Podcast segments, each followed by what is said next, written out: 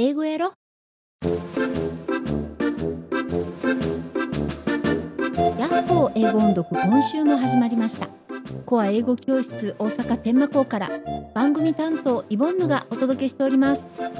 本日は醜いアヒルの子第3回です。では早速今日の課題音声を聞いてみましょう。どうぞ。The mother duck could not bring herself to leave the nest and faithfully hatched the egg which was still left. At last the eggshell broke, and the last duckling came out. My, you are an ugly little thing. You certainly don't look like any of my other children. The little ugly duckling felt very sad that his mother did not like the way he looked. He was so much bigger than his brothers and sisters that they did not like him at all. 続いてリピート練習ですどうぞ The mother duck could not bring herself to leave the nest and faithfully hatch the egg which was still left. At last the eggshell broke,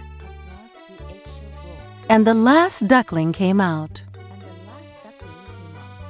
My, you are an ugly little thing. You certainly don't look like any of my other children. The little ugly duckling felt very sad that his mother did not like the way he looked. He was so much bigger than his brothers and sisters that they did not like him at all. 1.5倍速のリピート練習ですどうぞ The mother duck could not bring herself to leave the nest and faithfully hatch the egg which was still left. At last the eggshell broke, and the last duckling came out.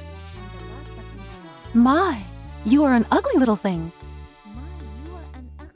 You certainly don't look like any of my other children. The little ugly duckling felt very sad that his mother did not like the way he looked. He was so much bigger than his brothers and sisters that they did not like him at all. もう一度今日の課題音声を聞いてみましょうどうぞ The mother duck could not bring herself to leave the nest and faithfully hatched the egg which was still left. At last the eggshell broke, and the last duckling came out.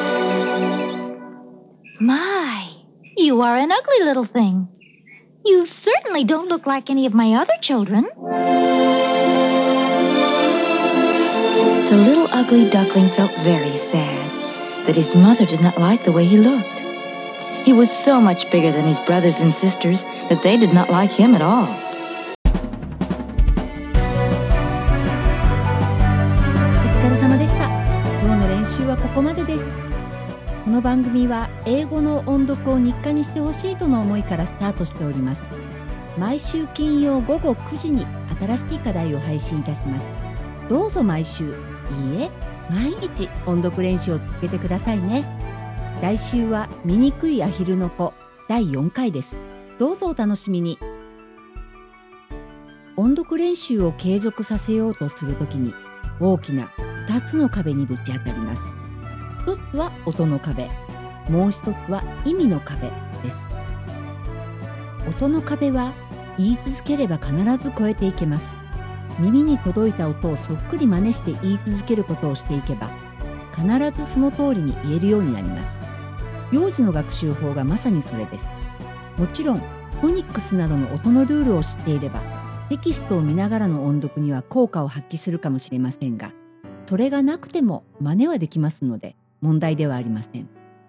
そういう意味では継続のハードルは低いように思います。一方意味の壁ですがここは少なからず努力のようなものが必要になります。日本にいながら自然に語彙力が増えたり文法力が上がったりはしませんのでやはり何らかの形で意識して単語学習文法学習をする必要があります。ですが単語集を一冊文法書を一冊やり通すというのはなかなか至難の技です。はっきり言って大抵の人が続けられません。ですのでまずは音の壁を突破していくのです。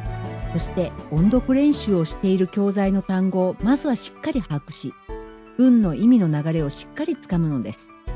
まもなく意味の壁を突破するための講座を開講予定ですので楽しみにお待ちくださいね。ではでは今日はこの辺で。また来週も待っていますね。1週間お元気にね。